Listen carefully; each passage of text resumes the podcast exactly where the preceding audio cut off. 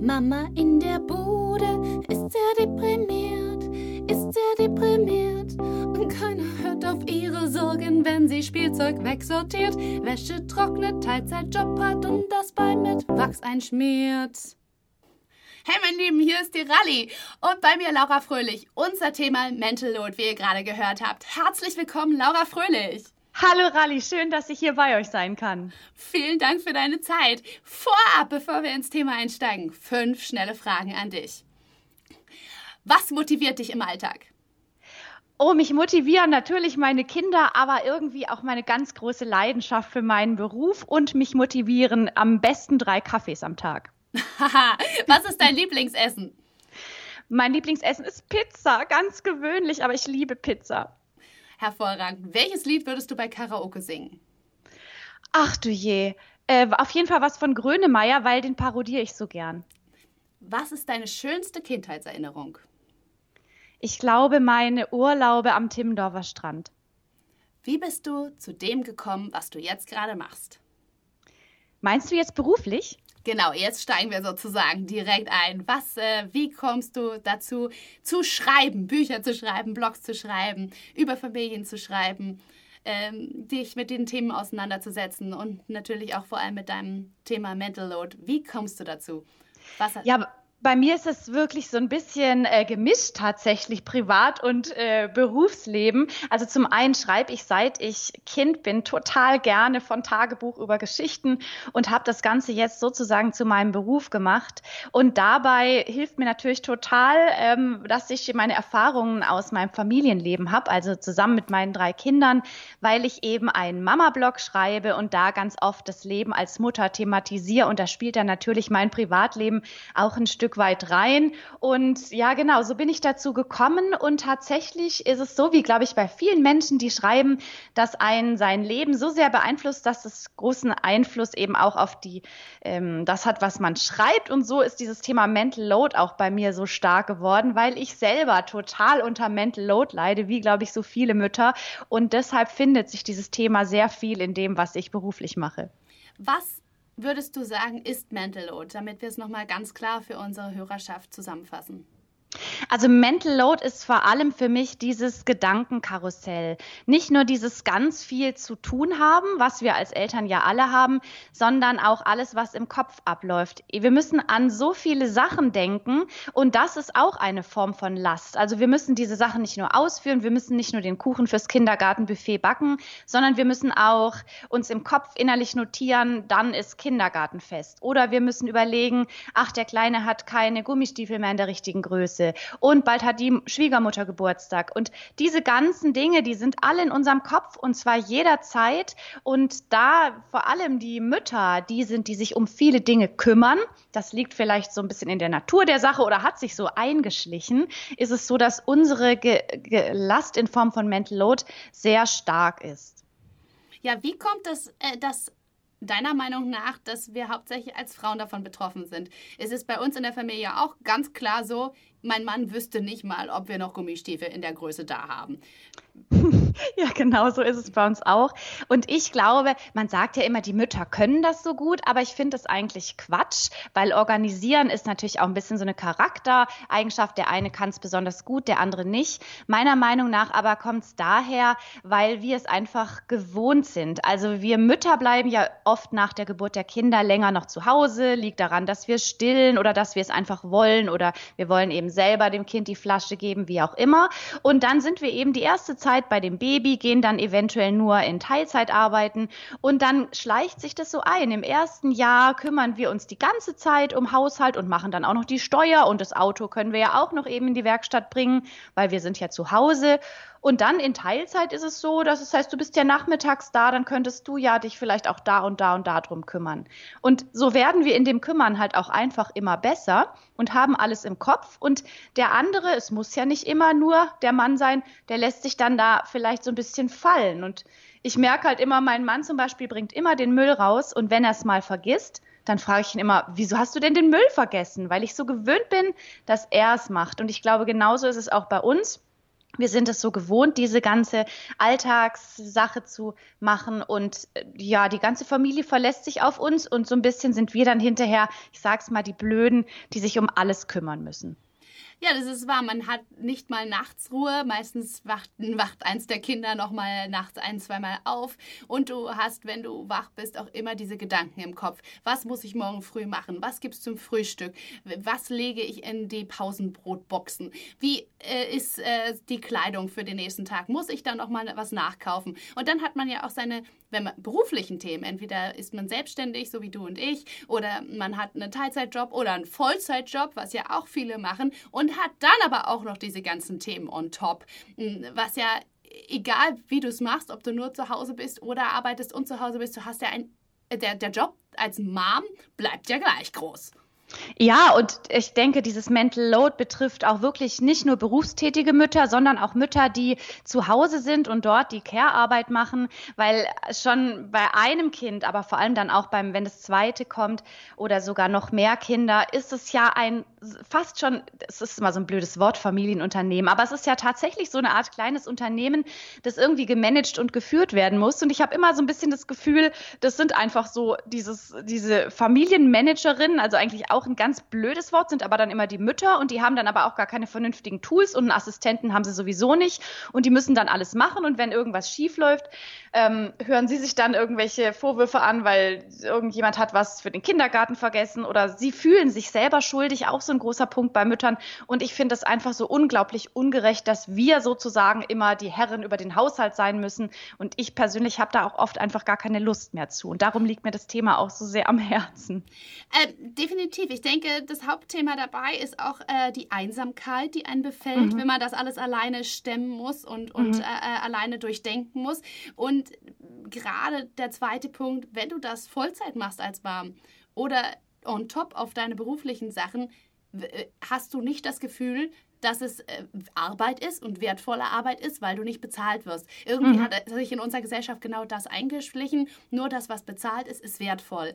Und ich glaube, dass das ein großer Schwerpunkt ist, warum man in diese Depressivität, was ja dieser Mental Load ist, in dieses Burnout bei mhm. Mamis reinkommt. Ja, auf jeden Fall. Äh, und weil du das gerade so ansprichst, diese Arbeit, die man eben zu Hause macht, es ist nicht nur, dass ähm, das Geld fehlt, was natürlich noch ein sowieso ein großes Problem ist, vor allem wenn ähm, einfach Mütter dann keine Möglichkeit haben, für ihre Rente noch privat vorzusorgen, sondern ich finde auch, es fehlt einfach die Wertschätzung. Nicht unbedingt vom Partner oder Ehemann oder Freunden, aber es ist ja einfach so, dass wir den ganzen Tag Arbeit verrichten, die immer so ein bisschen frustrierend ist, weil wir waschen Wäsche und trotzdem trotzdem ist der Wäschekorb voll. Wir putzen die Wohnung und die Kinder machen sie wieder schmutzig. Also das ist ja einfach die Hausarbeit und die ist so unglaublich frustrierend, weil nie ein Projekt fertig ist und weil abends keiner dasteht und sagt, Mama, du hast so super gekocht und ich bin dir echt dankbar, dass ich jeden Morgen ein frisches T-Shirt in meinem Schrank habe. Und deshalb finde ich auch wichtig ist, diese Arbeit wertzuschätzen, um dann im nächsten Schritt auch einfach mehr Väter dazu zu motivieren, diese Arbeit zu machen, weil sie muss gemacht werden, sie ist wichtig und sie ist wertvoll. Ich finde einfach nur, sie darf nicht immer nur ähm, sozusagen von den Frauen gemacht werden. Jetzt wären doch zwei konkrete Fragen für die Hörerschaft. Einmal, wie kann man diese Arbeit wertvoller gestalten im Außenanblick? Und wie kann man sie sich teilen? Das ist, wäre so ein Package. Und das andere, was tue ich gegen diesen Mental Load? Was tue ich dagegen, dass ich mich dabei einsam deprimiert fühle? Wie kann ich mir einen Gegenpol schaffen? Genau, dann fange ich jetzt mal an, ähm, wie, man, wie man es zum Beispiel erstmal sichtbar macht. Weil ich glaube, viele Frauen, die jetzt vielleicht auch zuhören, die sagen, wenn ich das meinem Mann sage, ich leide unter Mental Load, dann guckt er mich an und sagt, hä, was habe ich noch nie gehört. Ich glaube schon mal, dass es wichtig ist, dass man erklärt, was es ist und dass es einfach dieses Gedankenkarussell ist. Und ich habe immer so den kleinen Tipp, wenn sich mal Mütter und natürlich auch betroffene Väter einfach mal drei, vier Tage lang jede Kleinigkeit rund um Haushalt und Kinder, angefangen von neue Schuhe kaufen für das Kind, Kuchen backen fürs Kindergartenbuffet. Ach, ich muss noch im Bad den Abfluss reinigen. Es sind ja oft so viele Kleinigkeiten. Alles mal auf so kleine Post-its zu schreiben und die mal an die Wand zu kleben. Und nach drei, vier Tagen wird da eine Riesenflut von Post-its hängen. Da bin ich mir sicher. Und dann vielleicht einfach mit dem Partner oder auch mal allein oder wie auch immer, sich davor hinzustellen und zu sehen, was das für eine Riesenmenge ist. Und dann auch ins Gespräch zu kommen miteinander und zu sagen, diese Last hier, schau mal, diese ganzen Post-its, das quält mich, das habe ich immer im Gehirn, ich werde es nicht los, es ist nie zu Ende. Und ich möchte gerne, dass wir das Problem gemeinsam angehen, du mir dabei behilflich bist oder wir einfach all diese Dinge besser aufteilen das ist so mein Tipp, um vielleicht einfach dieses Mental Load mal so ein bisschen sichtbar und begreiflich zu machen und am besten nicht mit Vorwürfen, weil mir geht es oft so, dass ich dann sage, ich habe so viel im Kopf, hilf mir und ich bin so ärgerlich, sondern einfach mal einfach ganz objektiv, schau mal, das habe ich immer im Kopf. Was kann ich denn dagegen tun? Angenommen, ich habe weiterhin die Arbeit, die ich ja auch habe und ich möchte ja auch äh, jetzt nicht vergessen, dem Kind Schuhe zu kaufen oder mhm. den Kuchen fürs Kindergartenfest zu backen. Ähm, was kann ich selber tun, um im Kopf eine Wende der Gedanken hinzukriegen? Weil Mental Load ist ja, wie es sagt, etwas ähm, Psychisches, etwas, was sich in meinem Kopf abspielt. Das heißt, ich muss irgendwie einen Gegenpol finden und der muss in meinen eigenen Gedanken entstehen. Wie kann ich das, das machen und das schaffen?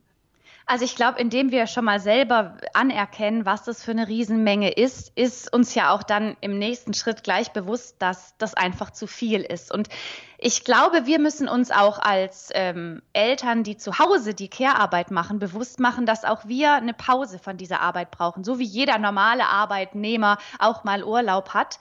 Und äh, da klar, es sind immer die Aufgaben, die anfallen. Ich habe ja schon vorher erwähnt, mir ist es immer ganz wichtig, dass man diese Aufgaben besser aufteilt und sie auf mehrere Schultern verteilt, eventuell auch größere Kinder unbedingt mit einbezieht. Aber was du ja sagst, ist ja ganz richtig. Es ist alles in unserem Kopf. Und da finde ich immer, ich habe oft den Eindruck bei mir selber und auch bei Freundinnen, unser Anspruch an uns selbst ist unglaublich hoch.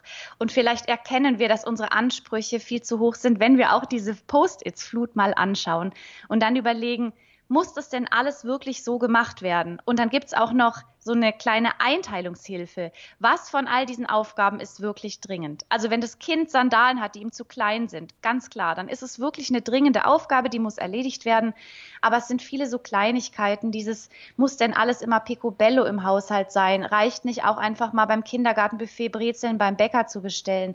Also diese ganzen Ansprüche, die wir an uns selber haben, die nochmal zu überdenken und hinterfragen und im nächsten Schritt auch zu sagen, ich habe jetzt Mut zur Lücke und lass gewisse Dinge weg. Also das Kinderzimmer muss nicht immer picobello sein. Das Kind muss auch nicht top gestylt sein. Wie gesagt, die kleinen Sandalen sind das eine, aber viele Sachen, da denken wir, dass sie sein müssen. Und ich glaube, da können wir, vor allem wir Mütter, ähm, uns selbst helfen, wenn wir bei vielen Dingen das Auge zudrücken und dann lieber die Quick and Dirty Lösung machen das ist wahr. Auf der anderen Seite kommt man natürlich aus seiner gesellschaftlichen Rolle und äh, sozialen Struktur nicht raus. Wenn, wenn du gerade sagst, Brezeln beim Bäcker bestellen und zum Kindergartenbuffet bringen, ich weiß nicht, ich denke, es gibt, geht vielen so. Wir haben hier in, auch in Kreuzberg, wo wir leben, so eine, ein bisschen auch Gruppendruck, mhm. den man mhm, sich ja. vielleicht nicht entziehen kann und der durchaus zum Mental Load dazu äh, kommt. Wenn die anderen sagen, ich habe jetzt die super äh, Cappy mit UV-Schutz besorgt, du denkst du dir, oh Gott, ich wusste gar nicht, dass es sowas gibt. Bin ich eine schlechte Mom? Die haben einfach einen Sonnenhut auf. Ähm, oder du gehst zum äh, Kindergartenbuffet und siehst da die selbstgebackenen Kuchen und du selbst erstellst deine Brezeln hin. Das ist halt auch so ein bisschen die Frage, wie du dich siehst und wie du dann schaffst im Kopf auch noch zu sagen, das ist mir jetzt Banane. Äh, das ist super, dass du das Thema ansprichst, weil ich sehe es genau wie du. Es, es besteht ein großer Druck. Und da ist auch wieder der erste Punkt, dass wir uns das bewusst machen. Wir haben nicht nur die ganzen Post-its, die, die zu tun sind, sondern wir haben auch noch Instagram, wo viele Mütter zeigen, wie genial sie das alles machen und wie toll ihr Alltag ist und alles ist immer wunderschön. Wir haben Pinterest mit 100.000 Ideen, wie wir alles selber und noch viel hübscher machen können. Und es ist natürlich der gesellschaftliche Druck. Es ist vielleicht die Mutter nebenan, die es besonders toll macht und die vielleicht die Augenbrauen hochzieht, wenn wir mit den Brezeln ankommen, je nachdem. Also dieser Druck ist auf jeden Fall da und wir müssen uns vielleicht da auch bewusst machen, ähm, dass wir uns davon irgendwie ein Stück weit abgrenzen müssen. Das klingt jetzt natürlich ganz einfach. Äh, schau dir das alles nicht mehr an. Aber vielleicht, indem wir schon mal wissen, dass das, was da um uns rum an, an, an Bildern, Mutterbildern besteht, völlig unrealistisch und totaler Quatsch ist, können wir schon mal ein bisschen aufatmen und sagen, ah, okay, ich muss nicht alles können. Weil wir, wir sehen immer die Mutter mit dem perfekten Kuchen und die andere Mutter mit dem schönen Haus und die dritte Mutter, die immer sich so lieb um die Kinder sorgt und merken, dass vielleicht die mit dem schönen Kuchen dafür Riesenunordnung zu Hause hat. Aber wir denken, wir müssten all diese wunderbaren Eigenschaften in uns vereinen und das ist total unrealistisch und völliger Quatsch. Und ich empfehle da immer vielleicht ein paar Tipps noch. Auch wenn man so gerne Instagram schaut, ich verstehe das auch gut, aber diese Bilder, die einen so Druck machen, die vielleicht einfach mal zu blockieren und sich mal ein bisschen davon frei zu machen, was andere so Tolles machen, weil jeder hat ja so sein Ding, was er besonders gut macht. Und niemand ist schlank und schön und kann kochen und ist beruflich erfolgreich und hat sieben Kinder gleichzeitig. Also das finde ich ist so das eine, was sehr wichtig ist. Und ich möchte im zweiten Schritt auch noch mal erzählen, dass dieses Mutterbild, das bei uns in Deutschland herrscht, ein ganz, ganz schlimmes ist, finde ich. Das ist auch in keinem anderen europäischen Land so. Es hat was mit der Geschichte zu tun, mit dem Mutterbild, das sich so entwickelt hat und das einfach auch so ist. Die Mutter muss zu Hause bleiben, die muss sich um die Kinder kümmern, die muss immer ordentlich ähm, kochen und so weiter. Und wenn uns klar wird, dass da irgendwie so ein Mutterbild gebaut wurde, dem wir selber gar nicht entsprechen können, kann es vielleicht ein Stück weit helfen, um selber mal Luft zu holen und zu sagen, okay, es liegt nicht nur an mir, sondern es liegt daran, dass wir einfach in einer Zeit leben, wo der Druck auf uns sehr stark ist.